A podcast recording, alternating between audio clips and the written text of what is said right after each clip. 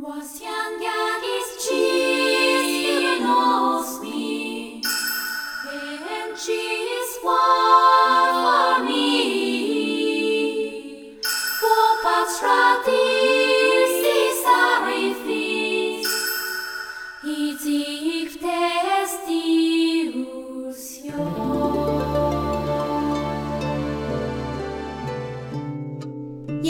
是 Taco，我是黄瓜酱。欢迎大家来到 TSP 怪奇档案。嗨，大家好啊。嗯。那么，呃，我们之前做过一个系列，是那个世界神话系列，对的，啊，但是也是很久很久以前了。对。对，然后最近的话呢，在家闲来无事啊，有的时候会翻看一些电影，结果翻看到了我曾经看的一部，就是《普罗米修斯》啊。然后那部电影呢是《异形》的前传嘛，嗯。然后想说普罗米修斯有意思，是在提醒我 TSP 该做神话了吗？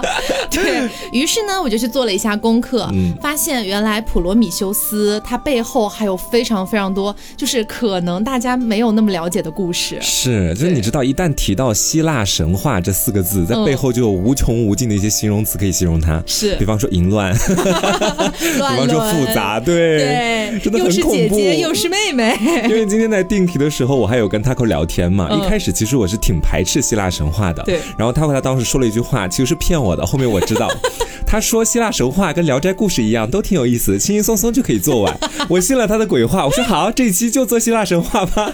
然后我第一次做资料，做的我就是头都是昏的，你知道，两眼昏花。这跟聊斋太不一样了，朋友们。好，跟大家说一下，我们今天主要跟大家聊，算是主要人物哈，是两个人，嗯一个呢是宙斯，也就是你们大家都知道的，就是呃奥林匹斯众神之王哎，对，众神之王，嗯。对。然后还有一个呢是人类，他叫做俄狄浦斯，没错。啊，我们主要讲这两个人哈，两个斯。嗯。那么我们先退回到就是希腊神话的一开始，就是其实希腊神话呢和世界上其他的神话体系是一样的，嗯。就是希腊神话一开始也觉得说世界在最初是一个混沌体啊，啊就非常的混沌，什么都像鸡蛋一样对，都纠缠在一起。嗯。后来呢，各个神话之间就开始演变出了不同的神，嗯。对吧？也就是最初的生命。是那么在希腊神话里面，最先出现的呢是大地母神，她的名字啊叫做盖亚。这个名字听说过，嗯、对，而且我们在中世纪女巫篇里面其实有提到，就是一开始有相当一部分的女巫，她们信奉的就是大地母神，就是盖亚。对，嗯那因为中世纪的那些基督教就认为说，你不信奉上帝，你就是异教徒，就觉得你就是撒旦的信徒，所以说后来才会慢慢延伸出这个呃猎杀女巫的事情。嗯当然，这不是单纯的原因啊，总之这不重要啊，这是中世纪的一个联动。嗯后来呢，盖亚他就想啊，我自己一个人活着也太无趣了吧。我创造一点人出来是吗？对他单性繁殖啊，啊生出了一个男的，这个男的呢叫做乌拉诺斯，啊，天空之神这个是对，天空之神。嗯那这个儿子呢，每天也没啥事儿干啊，你说对吧？要干什么呢要干母亲你说是吗呃，母亲啊，对吧？你是大地母神，我是天空之神，我们是不是应该有一个什么小互动之类的？太可怕了。哎，大家先跟大家讲一下啊，就是大家但凡了解过希腊神话，都会知道，里面是充满了各种各样的乱伦的。对，而且性别也不是那种二元论的。对你就像刚刚他说大地母神，我们是不是第一耳朵听都觉得是个女的，后面她可以单性繁殖？朋友们对对，所以说呢，大家听这个希腊神话的时候，就先把大家的三观往后抛一抛。对对对，对，如果说你但凡听到什么儿子搞妈妈，你就觉得打咩？如果是这样子的情况的话，那你可以退出了。哎，对，希腊神话呢不太适合你。是的啊。总之呢，这个乌拉诺斯啊，就天空之神，每天闲着没事儿啊，就跟母亲一起做一点快乐的事情。然后呢，就一开始搞出了非常非常多，比如说十二独眼巨人啊包括十二独臂巨人，还搞出了一大堆。生了这么多啊？对，但是生了很多，里面呢只有十二个人啊，十二泰坦。嗯，哎，就大家经常听的泰坦巨人这个族群，那么主要的有趣的故事都集中在十二泰坦巨人里面。好，那么我们就要来回到这个普罗米修斯了。啊，普罗米修斯是谁呢？普罗米修斯是十二泰坦里面的一个人，叫做伊阿珀托斯的儿子。啊，这个伊阿珀托斯不重要，你就把它嗯理解为他就是普罗米修斯的爸爸就可以了。就等于是盖亚和乌拉诺斯算是他的爷爷和奶奶。哎，对对对，嗯是这个意思。那包括宙斯又是谁呢？宙斯是十二泰坦当中的一个人，叫做克洛诺斯的儿子。啊，相当于就是说，普罗米修斯是宙斯的堂哥，呢？嗯哎，这种感觉啊。但是这个地方的关系呢，并不重要，因为到后边呢会衍生出非常花了好大的力气才拆解出你那些，你跟我说不重要。对，就是像希腊神话里面的什么表哥、表姐、堂哥、堂姐啊，嗯什么包括哥哥、弟弟、什么兄弟姐妹都不重要啊，啊到后面都可能会被推翻，是这样子。对，好，那么我们知道普罗米修斯干的最出名儿的一个事儿是什么呀？嗯给人类火种。是的，对吧？嗯那么你们小时候，包括我记得我应该是在课文上读到的这一篇语文课里面，啊，有读到普罗米修斯给人类盗取火种的这个故事。对，我记得我小的时候，当时那篇课文里把普罗米修斯刻画的就跟英雄一样。对对，他是给人类带来火种嘛。那你有没有想过一个问题啊？嗯？他图啥呢？他为什么要给人类带去火种呢？难道不是因为他自己的神性吗？就想要去帮助一下下面的人类吗？就这样吗？不是这样吗？我们这里要提到啊，大家知道神呢，他肯定是有自己的能力的，对吧？嗯普罗米修斯的能力是什么呢？不是盗取火种，他的能力是是偷盗不是他的能力是预知未来。哦，这么强大的能力，最后只干了一个盗取火种的事儿。哎，可不止啊！啊我跟你说，普罗米修斯的这个预知未来的能力，给他带来了相当于促成了两件事情吧。嗯，一件事情呢是给人类盗取火种，另外一件事情就是被宙斯暴虐。我们先说一下给人类盗火种哈，前面不是问了吗？就是为啥呢？为啥要给人类盗呢？我们先说一下人类是如何诞生的。首先呢，其实简单来讲，就是一群神在天上闲着无聊了，觉得说，哎呀，每天好无趣啊，嗯就搞来搞去的，对吧？搞点玩物出来吧。对啊，那我们就是不如让这个普罗米修斯和智慧女神雅典娜一起，哎，我们来搞一堆长得像神，但是呢比神小很多的人。啊，哎，他们也没有什么神的能力，他们是干嘛的呢？就是给我们来解解闷儿啊，取取乐用的。神的恶趣味。这就是我们，我们就这样诞生了。嗯，但是吧，你想一想，这个人类毕竟是普罗米修斯和雅典娜一起创造出来的生命，嗯对吧？所以他对人类多少来说还是有一点感情有点情节在里面。对，那么当时宙斯呢就觉得说，如果人类一旦拥有了火种，未来就会很危险啊啊！就你就这么想吧，你就相当于说，比如说人类创造出了 AI，但是你不会给 AI 情感，或者不会给他那种就是创造的能力啊等怕等。他们反制我们嘛。对，就是这样的一个担忧。所以说呢，当时宙斯是不允许人类拥有火种的。嗯，但是普罗米修斯吧，他就觉得，哎呀，呃，毕竟是我创造出来的一个物种嘛，哦，没有火种，他们活得好凄惨呀。于是呢，就决定帮人类去盗取火种。嗯，那后来呢，宙斯发现了之后就暴怒嘛，暴怒了之后呢，就把普罗米修斯锁在高加索山的一个悬崖上面，嗯就让自己的鹰天天去啄食普罗米修斯的肝脏。嗯那普罗米修斯呢，因为是十二泰坦的后代，所以呢是有自愈的能力的。那这个故事的话呢，是大家普遍了解到的是普罗米修斯盗取火种被惩罚的故事，但其实背后还有别的原因。啊，什么原因呢？我们前面不是提到了，就是普罗米修斯他有个能力是预知未来吗？是他干啥了？他曾经有一天啊，闲来无事，对着这个宙斯说：“呃，这个老大呀，嗯，其实我是能预见未来的哈，就是我看到啊，在未来你有一个孩子会把你干掉。”哦，啊，宙斯就啊大惊失色，问他哪个孩子呀？然后呢，普你没有在罗米修诓我吧？普罗米修斯说：“不告诉你。”好贱呐！对然后你想想，那宙斯能怎么办呢？因为你要想一想啊，宙斯当初是怎么上位的？嗯，因为初代的一个神是盖亚和那个乌拉诺斯，对吧？是就是大地和天空之神。嗯后来二代的神其实是克洛诺斯，就是宙斯他爸嗯和宙斯他妈瑞亚。那后来是怎么样变到宙斯的呢？很多人也知道这个故事啊，就是当时呢，宙斯的老爸克洛诺斯他是非常害怕，就是自己的孩子把自己干掉的。嗯，因为这是要解释一下为什么为什么老爸都怕孩子把自己干掉哈，是因为呢，在希腊神话的设定里面，就是众神都是不死的。嗯，所以你想象一下，就像咱们中国古代哈，如果有一个皇帝，他能一直一直活下去，他就永远不会传位给下一代。哦，对吧所以儿子要把父亲干掉。对，所以这个当父亲的肯定也会害怕这件事儿嘛。嗯所以呢，当初宙斯自己也是干掉了克洛诺斯之后才上位的，嗯，所以他自己也害怕被自己的孩子干掉。那么摆在宙斯面前只有两个选择，什么选择呢？一，要么就不生孩子了，嗯，要么呢就是强迫普罗米修斯把具体是哪个孩子把自己干掉这件事情说出来。啊，这样也好提防一手。对，那不生孩子其实是不太可能的。哇啊，为什么呢？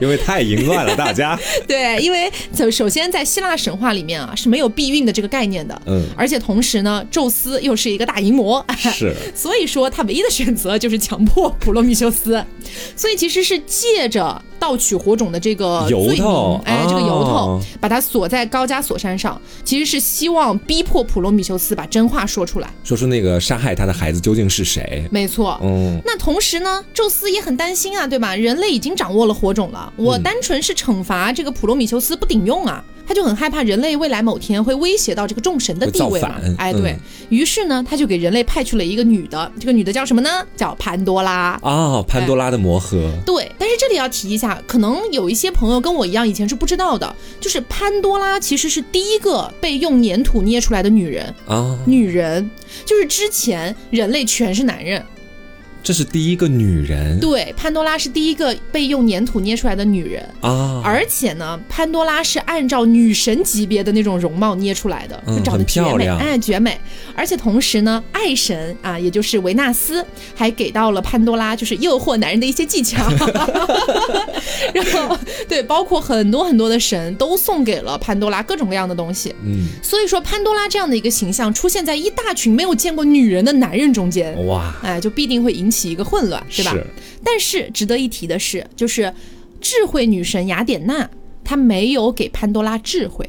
啊，那他给了什么？他给了什么呢？我觉得大家可能略有耳闻啊，嗯我们在后面慢慢来说。好啊，简单来讲呢，就是我猜测哈，毕竟这个人类是普罗米修斯和雅典娜一起弄出来的嘛，嗯所以他对于人类应该也是会有一点点心疼的感觉的，我猜测啊。嗯，所以呢，宙斯就给到了潘多拉一个盒子，这就是大名鼎鼎的潘多拉的魔盒。明白，里面装了什么虚伪啊、贪婪、灾祸、瘟疫等等的坏东西，嗯，并且宙斯还跟潘多拉讲：“哎呦，你到了那边可千万别打开这个盒子。很贱，你知道大家都，对呀、那你想，这个潘多拉它没有智慧的呀，你都说了，我怎么能不打开呢？雅典娜是没有给他智慧的呀。哦，对吧？？而且呢，同时他还很好奇，那怎么办呢？所以没过多久就打开了这个盒子，嗯就释放了一大堆的灾祸。那当时哎，当时笨女人潘多拉 吓得半死，然后愣了几秒之后，赶紧就关掉了盒子。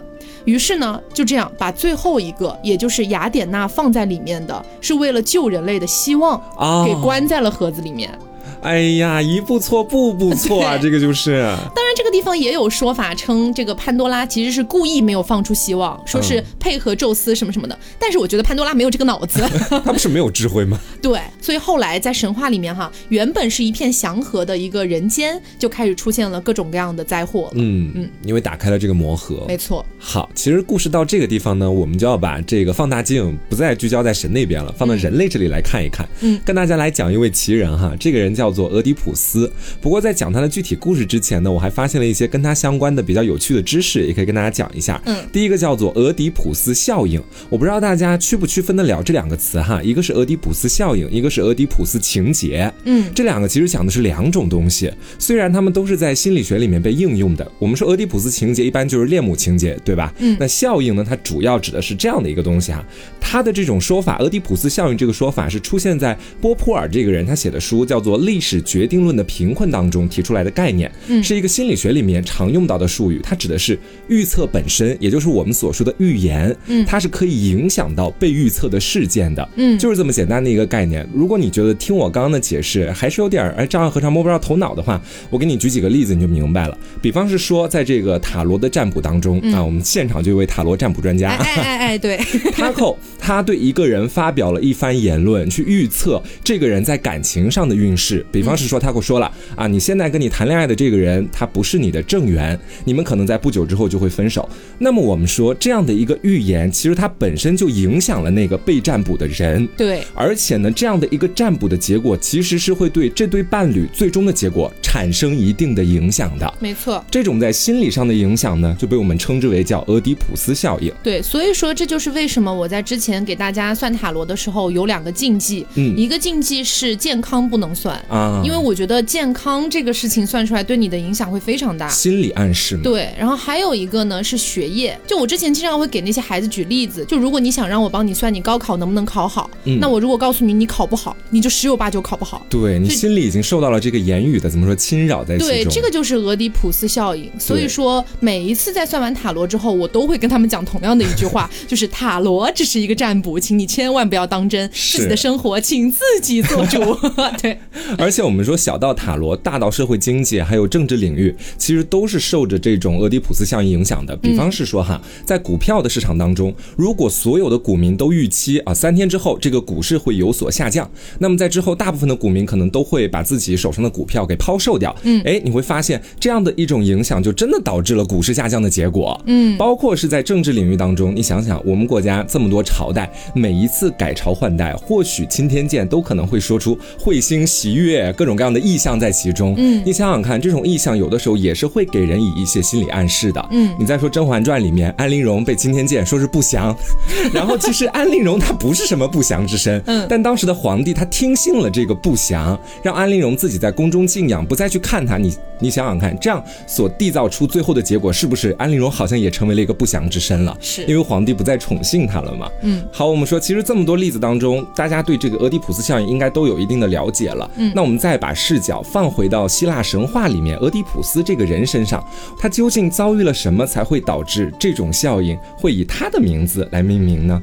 我觉得说这个故事啊，算是一个大乌龙事件啊。我们先给他下个定义，我们来开始说。说在这个底比斯这个地方又叫做推拜，它在希腊神话当中占据着很重要的一个地位。嗯，在这里发生了许许多多的事情，就同性恋圣君那个事儿也是在底比斯。对对对，在这个地方的国王叫做拉布达克斯，我们叫他老拉就好了啊。嗯，因为接下来会提到很多非常复杂的人名，所以我们会有一些简称啊。这个国王叫老拉，他呢是卡德摩斯的后裔。卡德摩斯是谁？他也是希腊神话里面的英雄，是他创造了底比斯这座城。那么我们说老拉就是他的后裔嘛。老拉自己也有一个儿子，叫做拉伊俄斯，我们叫他小拉啊。我们说小拉算是顺风顺水、顺理成章继承了老拉的王位，并且呢还娶了一位妻子，他的妻子叫做伊俄卡斯特，我们叫她小俄 啊。这个小俄很有来头，她是底比斯人莫诺基斯的女儿。关于她的故事，我们到后面可能会专门留一季出来跟大家讲。嗯，在这里就不跟大家展开了。我不知道大家听我说到这里，是不是脑子已经有点乱了？我给大家捋一下。关掉这个节目了。对，我们说啊，总而言之，老拉已经不重要了啊，大家把它抛出去。现在我们说就是一个叫小拉的人和一个叫小俄的人，他们结婚了。嗯，但是呢，这两个人在很长的时间里面都没有孩子。那么当时作为人类的这个小拉，其实他就很渴望有一个孩子能够降生，然后在以后呢能够沿袭自己的皇位什么的都方便一点嘛。嗯。那以前的人这么长时间都生不出孩子，他们其实也会去这个神庙里面请求神明的帮助。嗯。所以说有一天，小拉和小娥，哎，两个人就手挽着手，一起来到了位于特尔斐的阿波罗神庙。他们想要去拜太阳神去了。对，想阿波罗给他们一个方向。毕竟是日神嘛。对，没想到这个啊，我现在才领会到其中的意思哈。没有想到呢，阿波罗没给他们什么特别的指引，相反给了他们一个神谕，也就是我们所说的预言。嗯啊，这个预言是这样的，他说：“小拉，我知道你是老拉的儿子，你以后会有一个孩子的，但是这个孩子会亲手杀了你。”啊为什么会有这样的一个命令呢？这个神谕在接下来又说了，因为这是宙斯对你下达的惩罚。宙斯众神之王对一个人类下了一个诅咒，对小拉下达惩罚。这个为什么会有这个惩罚？是因为曾经有人向宙斯通报了一件事情，这件事情呢，就是小拉他曾经干过一些不轨的行为啊啊！因为有这样的一个原因，才会让宙斯勃然大怒。这样子，他干啥了？这个不轨的行为，我来跟大家讲一下哈，是这个样子的。我们说，其实，在小拉小的时候啊，他的父亲死的很早。我们前面说老拉死的很早，他呢虽然是一个我们现在可以称之为太子的角色，嗯，王储，对王储，然后也有自己的监护人，尽管不是他的父亲什么的嘛，但没想到的是被其他的政敌给害死了。啊，他的监护人被害死，父亲也早死。你想想看，这个王储在皇宫里面，那岂不是很危险？嗯，所以说他等于是被架空了啊，彻底失去了成为底比斯国王的一切权利。那你想想看，在皇宫里面他待不下去了，他没办法呀，就去投奔了一个人，这个人叫做普罗普斯，我们叫他老破好了啊，嗯，因为也上了一点年纪了。老破有一个儿子叫做克律西波斯，是一个长得特别好看的美少年。嗯，老破当时呢，面对投奔而来的小拉，就跟他说了啊，你呢就来当我儿子的这个。家庭教师吧，好吧，教他一点知识什么东西的，挺好的啊。嗯。但没想到最近段的事情就此发生了。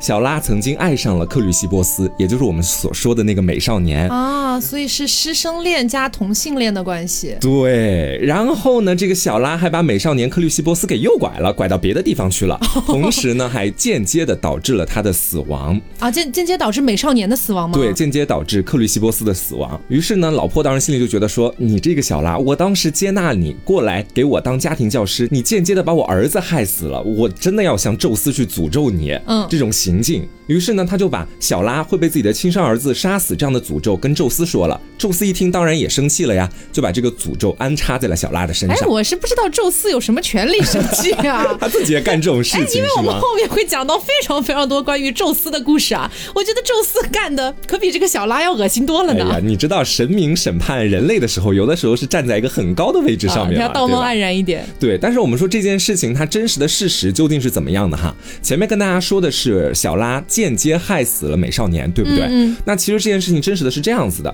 当年小拉把美少年给拐走了之后啊，前面说到的老破，他就通过一场战争把美少年给救回来了。嗯啊，然后回来之后呢，其实这个美少年他除了长得漂亮，其他各个配置说真的都不是特别好，因为他是个私生子。嗯，是当时的老婆和女神阿克西俄克的私生子，你想想看，老婆还能搞女神，对，好的而且老婆自己还有一个正妻，嗯啊，这个正妻当时就唆使自己的儿子把这个美少年给害死了，哦这是这件事情的一个真实原因。当然，我们说，呃，美少年这样的一种死法，其实也是一种传闻。总而言之，我们回到前面的故事里面，就是这个诅咒就这么下下来了、嗯啊，等于是这个样子。那小拉其实他也是知道自己当年究竟干了些什么，所以呢，面对那一条神谕，他心里面有鬼，也心虚啊，于是就从这个神殿里面退回去了。自那之后啊，他就想，我以后如果生个儿子，那我岂不是就会被儿子杀死？那我只有唯一一个办法了，就是不生儿子。嗯，啊，他就和自己的妻子小娥两个人分开居住了。但是呢，我们说小拉他还是有一些心底的欲望在其中的哈 啊，两个人呢虽然分居了一段时间，但是呢还是想要 对想要，然后呢就两个人还是找了个机会同床共枕，大干了好几场，没办法，最后还是生了个儿子。这个儿子就是我们前面所说到的俄狄浦斯，嗯啊，他是这样降生的。俄狄浦斯降生之后，我们说最慌的是谁？肯定是他的爸爸妈妈呀。嗯因为作为他的父亲来说的话，儿子以后是要杀掉自己的，对不对？于是呢，这个小拉和小娥啊，就整天都睡不好觉，想着怎么消除自己的儿子，不知道说了多少遍消。除自己的儿对子。不知道说了多少遍，他妈的烦死了，你知道。最后，在这个孩子生下之后的第三天，他们就派人把这个孩子的双脚刺穿，啊然后用绳子捆起来丢在了荒郊野岭。那我们说执行丢孩子任务的是他们的一个仆人，嗯当然这个仆人呢看到俄狄浦斯特别可怜，你想想双脚都被刺穿了，还被捆起来啊，就快要死掉了，他突然就心软了，激发了一点怜悯之心。对，他就把俄狄浦斯交给了当时在山上的另外的一个放牛人。这个放牛人呢，他也是有来头的，他属于另外一个国家，嗯是另外一个国家国王的仆人、哦啊，是这样的一个缘由在其中。那么我们说另外一个国家的那边的国王叫做吕波斯，我们叫他小波就好了，好吧？嗯也就是说，我们捋一下剧情，因为确实感觉希腊 希腊神话太复杂了，朋友们。现在的剧情是这样的：我们说俄狄浦斯被自己的亲生父母抛弃，交给了另外一个国家的国王小波啊，等于是这样的一个剧情在这里。嗯，然后呢，原本接收到丢孩子命令的那个仆人不是回去了吗？嗯就跟当时的小拉还有小娥说了，这孩子已经被丢掉了，可能不久之后就死掉了啊，你们放心吧。等于是给他们俩吃了一个定心丸。然后我们再说另外一头，俄狄浦斯不是到了另外一个国家那里去了吗？对，另外一个国家的国王小波当时看到了俄狄浦斯之后，也是非常的可怜他，心想：哎呀，这孩子到底怎么回事？怎么浑身是伤？而且看到了他的脚底被钉穿了，于是就给他起了一个名字叫俄狄浦斯。为什么在这个时候才会给他命名叫俄狄浦斯？源自于在希腊语里面，俄狄浦斯这个名字有一个肿脚的意思。啊，就脚脚很肿哦哦哦，对，就当时正好跟他的，正好跟他脚上就是受伤了有所关联，所以才命了这个名放到中文里面来的话，肿脚。对叫肿脚或者脚很肿，是这样吗？对，然后呢，小波国王当时给他起完名之后，就把俄狄浦斯交给了自己的妻子，他的妻子叫莫洛伯，我们叫他小莫就好了。嗯，小莫当时一看到俄狄浦斯之后，特别喜欢他，就等于是把他当做自己的亲生儿子一样抚养。随着时间的流逝，俄狄浦斯慢慢长大了。我们知道，其实小的时候记忆很多人是记不清楚的，尤其是还在婴儿阶段。是他就一直以为呢，小波和小莫就是自己的亲生父母，而且呢，他们也没有其他的孩子，所以以后自己也算是稳坐这个国家的王位啊啊。直到有一天，在一场宴会上面，有一个人呐、他特别嫉妒俄狄浦斯，因为他觉得说，你就一个荒郊野岭来的你就是一野孩子，对你他妈的竟然想要当国王，于是他就想让俄狄浦斯难难看。在这个宴会当中，他假借自己喝醉酒这样的一个缘由，就大声的告诉所有人：你们知不知道，俄狄浦斯根本就不是小波和小莫的亲生儿子啊啊！等于是所有人基本上都知道了。俄狄浦斯当时也在场，他很受刺激，差点在宴会上都没待下去。第二天早上的时候，他就去找到小波和小莫了，就问他们说：“昨天那个人说的到底是不是真的呀？我到底是不是你们的亲生儿子？”小波和小莫这时候真的有苦难言，你知道，因为他们既不想给俄狄浦斯伤害，同时也无法去很明确的告诉俄狄浦斯你就是我们的亲生孩子。嗯，所以等于说双方僵持了好长一段时间，最后也没有一个确切的答案。俄狄浦斯很生气，也很懊恼。其实他心里面，我觉得也跟明基尔似的了，因为。自己的亲生父母都不愿意明确的说自己是他们的亲生孩子，那这答案可想而知了，是默认了不是？对，但是俄狄浦斯是一个心地很好的人，他当时是看到了养父母对自己的关照，所以他心里面其实很感动，只是有点难过而已。他呢就在外面走，走着走着就来到了特尔斐的阿波罗神庙。嗯啊，大家还记得吗？这个。俄狄浦斯的亲生父母曾经请求神谕的地方，嗯，俄狄浦斯这个时候也是来请求神明帮助他，给他一条明路走的，嗯，没有想到这次神明也没有给他指点迷津，还给了他加了更多的诅咒，啊。是这样子的，神谕是这样说的，他说你将会杀害生父，娶生母为妻，哦，给人们留下可比的后代。弑父娶母，对这样的一个注定悲剧的神谕，就这样下达下来了。啊！这俄狄浦斯当时是接也得接，不接也得接啊！他心里非常惊恐，就赶紧逃出神庙，你知道，心里一边想着说啊，手刀逃跑，对我以后要干这么不是人的事情，那我就不敢回去了，我不要回去了，嗯，他就逃走了，逃到另外一个国家去了。他在从特尔培神庙到另外一个国家的路上啊，这时候他心里非常生气，有点郁闷，其实，嗯，就刚好看到前面来了一辆马车，里面坐着一个老人，还带着不少的仆人。然后呢，当时他可能也是在低头想一些东西，就没给这个马车让道。这个马车上的仆人当时就大喝一声说：“哎，你这个平民为什么不给我们让道？”啊，等于说了这样的一句话，嗯，这样的一句话，当时立马就挑衅了俄狄浦斯。我们说俄狄浦斯也不是好惹的，他挥手就给那个仆人一拳。车上的老人这时候一看自己家仆人受欺负了，就气不打一处来，就拿自己手上两面都有刺的那种大权杖，重重的打在了俄狄浦斯的头上。嗯，俄狄浦斯他当时给了他一个大逼斗，对，但是他身强力壮，挨下来了，同时还能够和车上的老人以及其他的仆人乱斗一场。到最后是什么样的一个结果呢？就是他一棒子把车上的老人挥下车了。把其他的仆人也都揍了一顿，然后就扬长而去了。而且俄狄浦斯心里面啊，还振振有词呢。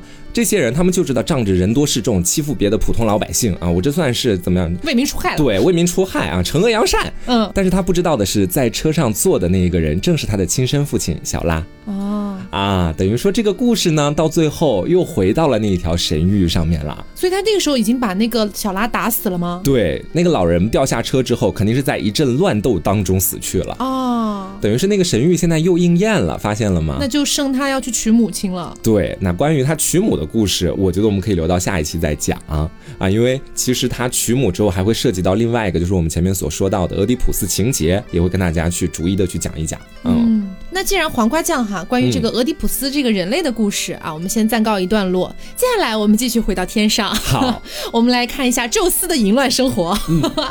我们前面不是讲到宙斯给了潘多拉一个盒子嘛，然后人间就发生了一些疾苦，但是宙斯本人在天上活得还是很开心的啊。怎么说呢？宙斯啊。他一辈子娶了七个老婆，嗯，那大家知道的最出名的老婆名字叫什么呢？赫拉，哎，叫赫拉。那么赫拉是他的第几任老婆呢？我不知道这个，第七任 啊，是最后一任啊。对，赫拉是他的第七个老婆，而且同时宙斯还有无数个情妇。嗯，赫拉在我心里面算是嫉妒之神，主管嫉妒。我给我给我给赫拉取的一个绰号呢是抓小三稽查大队大队长这种感觉。好，我们来说一下，就是宙斯的这几个老婆。那我先说哈，就是因为他中间有几个老婆，其实不是特别有意思。今天我们重点会说他的第一个老婆、第六个老婆和第七个老婆。嗯，我们先说第一个，第一个老婆呢，她叫做莫提斯，她是原本的智慧女神啊，雅典娜之前的。对，为什么要说原本哈？因为莫提斯就是雅典娜的妈妈。嗯，然后呢，前面我们不是提到普罗米修斯有那个预知的能力嘛？嗯，那你想，虽然普罗米修斯已经被挂在那个悬崖上面了，那宙斯是希望他说真话嘛？嗯，但是。普罗米修斯一直不说，你知道吧？跟就守口如瓶，还盯着。那宙斯也不能干等着呀，对吧？就跑去问自己的曾祖母盖亚。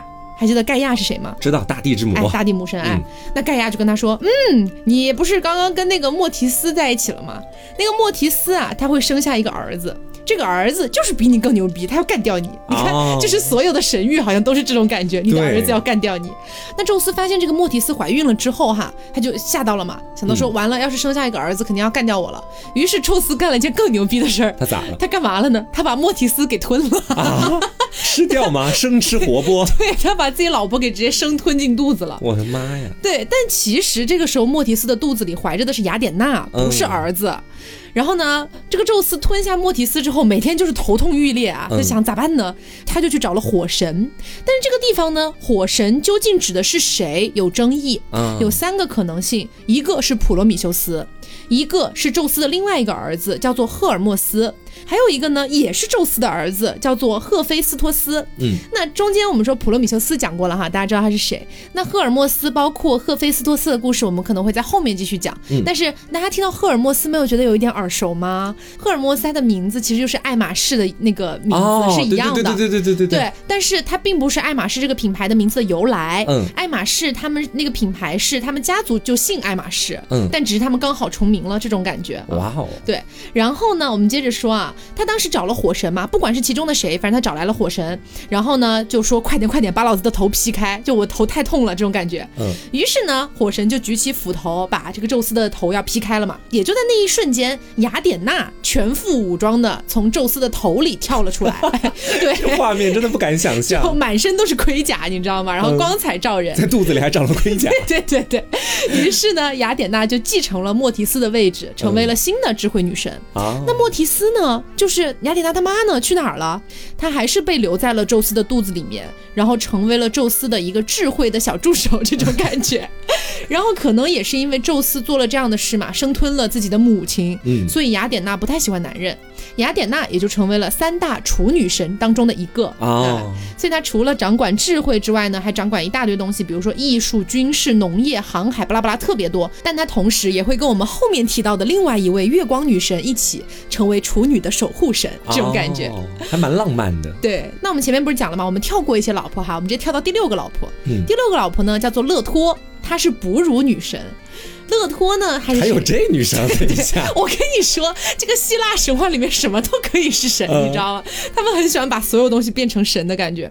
然后呢，这个乐托是谁啊？他也是十二泰坦生的孩子，嗯生他的这个人叫做科俄斯，所以说乐托相当于是宙斯的。堂姐嗯这种感觉啊，那就在勒托怀孕期间，有一个人他干了点事儿啊。那么谁呢？就是赫拉。啊，赫拉小三上位了，赫拉又是谁哈？赫拉是宙斯的亲姐姐，嗯但同时也是亲妹妹。啊，哎怎么说？哎，这个地方就很神奇，对吧？大家还记得宙斯的爸爸是谁吗？是那个克洛诺斯，嗯对吧？十二泰坦当中的成为第二个天神的那个人。是那克洛诺斯当时不是也担心自己的孩子把自己众神之王的这个位置给夺掉吗？嗯所以呢，他当时就下令啊，他的老婆叫瑞亚嘛，他就跟瑞亚说：“瑞亚，我们这样子，你生一个我吃一个，你生一个我吃一个。”天哪！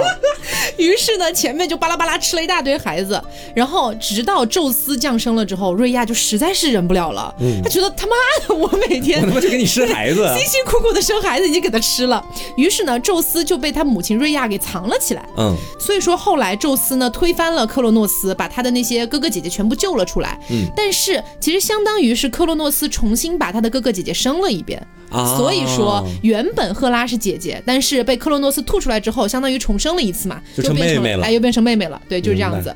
所以说，大家听到这个地方会不会有点似曾相识啊？嗯我们讲到现在，好像动不动就是为什么一定要干掉老子才能当大王这种感觉哈。嗯其实这个是宙斯家的传统，你知道吧？嗯就是我们一开始不是有提到那个大地母神盖亚和天空之神乌拉诺斯嘛？嗯，那为啥后来大王变成了克洛诺斯呢？就是为啥变成宙斯他爸了呢？有没有想过这个问题？也是杀掉了自己的父亲是吗？啊、第一代和第二代之间也是同样的，就是当时啊，乌拉诺斯就是那个天空之神和盖亚在一起时间久了，他就对盖亚呢不是特别好，然后呢，盖亚就大为不满啊，他就觉得说，嘿，我是大地之母，我是第一个神，你还是被我带进繁殖出来的，你还敢对我不好，对吧？嗯于是呢，他就找来了克洛诺斯，就是宙斯他爸，嗯他找来了。然后呢，克洛诺斯相当于是一把子割掉了他父亲乌拉诺斯的生殖器，哦 对，一把子割掉了。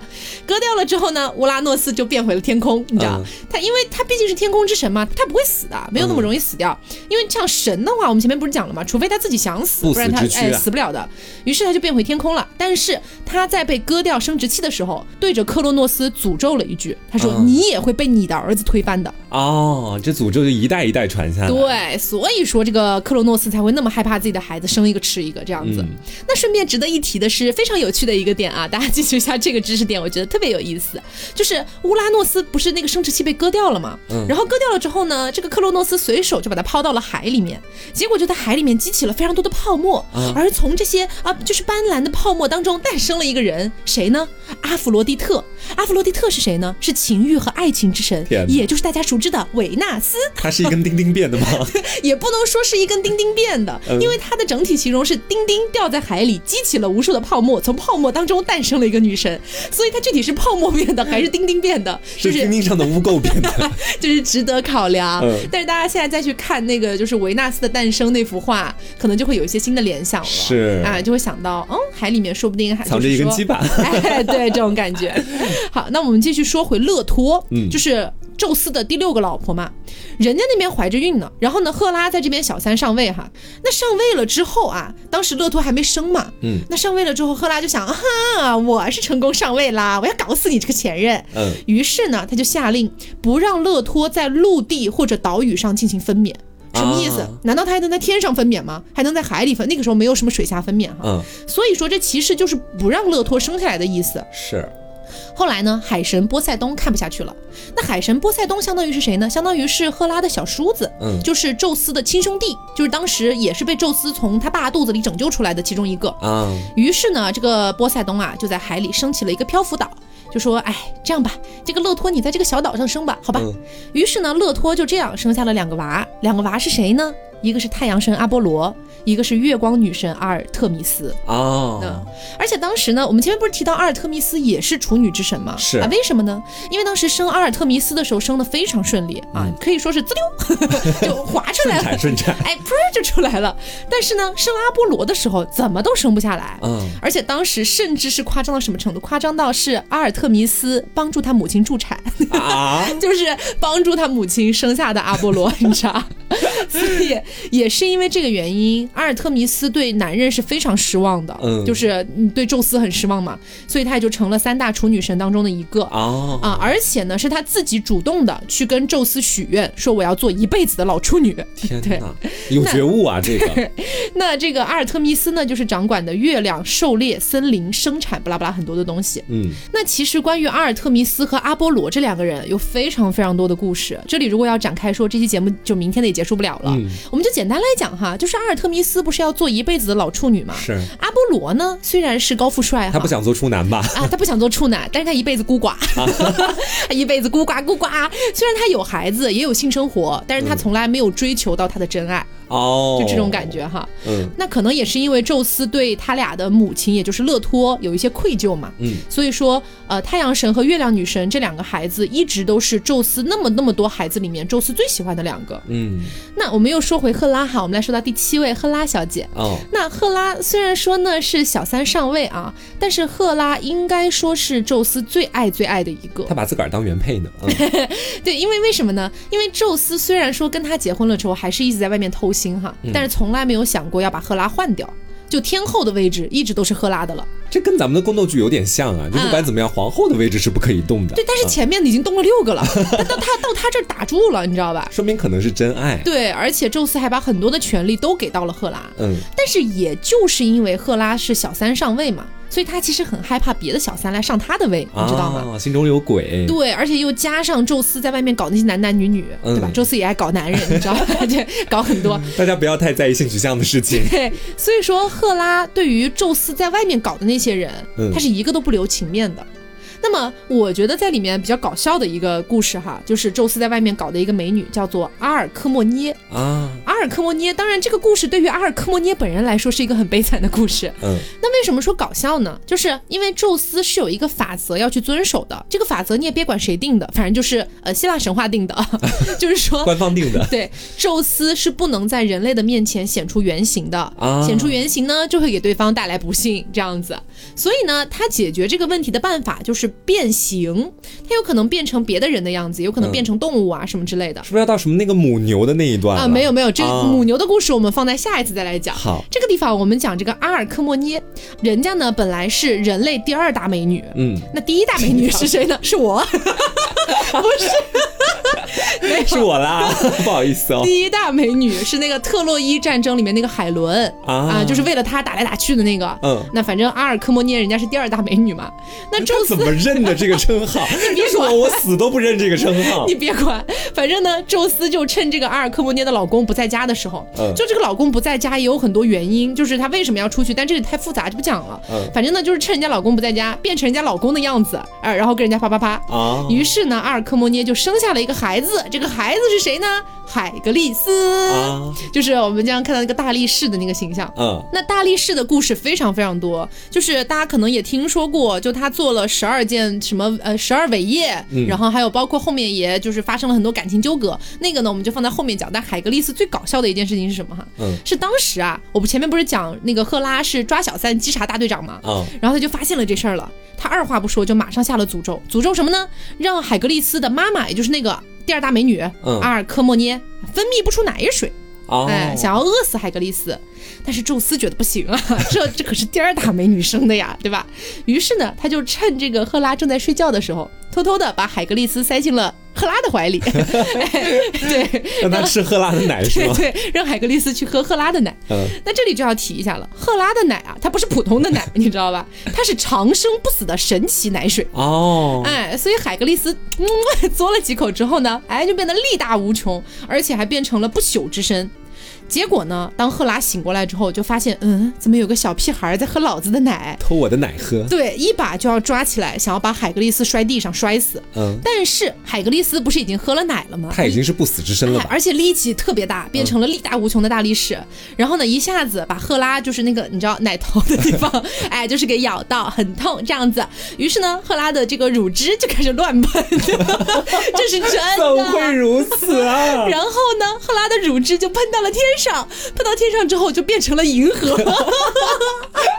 你真的没有查错资料吗？没有，就是这样是不。是进了什么色情网站去里面截取的小说节选？小黄文是吧？但是如果大家知道的话，就是银河的英文是什么呀？有两个英文嘛，一个叫 Milky Way，对吧？还有一个叫 Galaxy，对吧？嗯那 Milky Way 为什么叫 Milky Way 呢？你们有没有好奇过这个问题？我以前就蛮好奇的，为什么叫 Milky Way？它跟牛奶有什么关系吗？哦，现在知道有关系哎，其实就是来源于赫拉的乳汁喷射到天上，成了银河。真的很离谱。然后那个 galaxy 就是那个 gala 的那个词根，也是跟哺乳这个词根是一样的，哦所以说就它跟这是。故事还真的有关系。对，有关系的。而且后来呢，这个海格力斯不是没有被赫拉摔死嘛？嗯。然后赫拉呢又派人哎逮了两条毒蛇，想要去就是放到海格力斯的摇篮里面，想要把海格力斯咬死。嗯。结果海格力斯力大无穷，一看嗯有蛇，一把抓起来掰断，就扯成了两段，你知道？嗯，他又变成了什么？你等一下，我现在有点害怕了。但没有变的，没有 这个毒蛇蛇没变？没有没有没有没有。但总而言之呢，就是这个海格力斯到后来就会经历非常非常多的故事。嗯到后来其实蛮有意思的，就是他做的十二伟业，包括他遇到的不同的女人。嗯呃，我我们会留到后面再慢慢去讲哈。如果这个地方要把他干的那些事儿全部讲完的话，这期节目明天也说不完哎，别想结束了。对，嗯好，所以其实今天就是给大家相当于开个头吧，跟大家讲一下这个呃人类这边发生的俄狄浦斯的这个故事。对然后也包括在众神这边，我们由大地母神盖亚啊一路讲讲讲讲讲讲到了宙斯这边。对啊那后面的话呢，我们肯定还会继续往下讲。而且我觉得说，其实希腊神话，你如果是从头到尾这样一篇一篇慢慢去读，可能会有一些枯燥。或许、我们也是给大家节选其中的一些比较有意思的故事啊专门拿出来跟大家讲。不知道大家有没有觉得这样的方式去了解希腊神话会更快乐，会更开心一点？好，嗯那么今天的节目差不多就是到这里，也希望大家能够喜欢。嗯那么之后的话，希腊神话系列可能呢还会继续往下做，是的。就看大家的一个点赞、评论加转发的一个情况了。啊。如果喜欢，一定要在评论区说 好的，那我们今天节目就到这里，我是 taco，我是黄瓜酱，那我们下周再见喽，拜拜。拜拜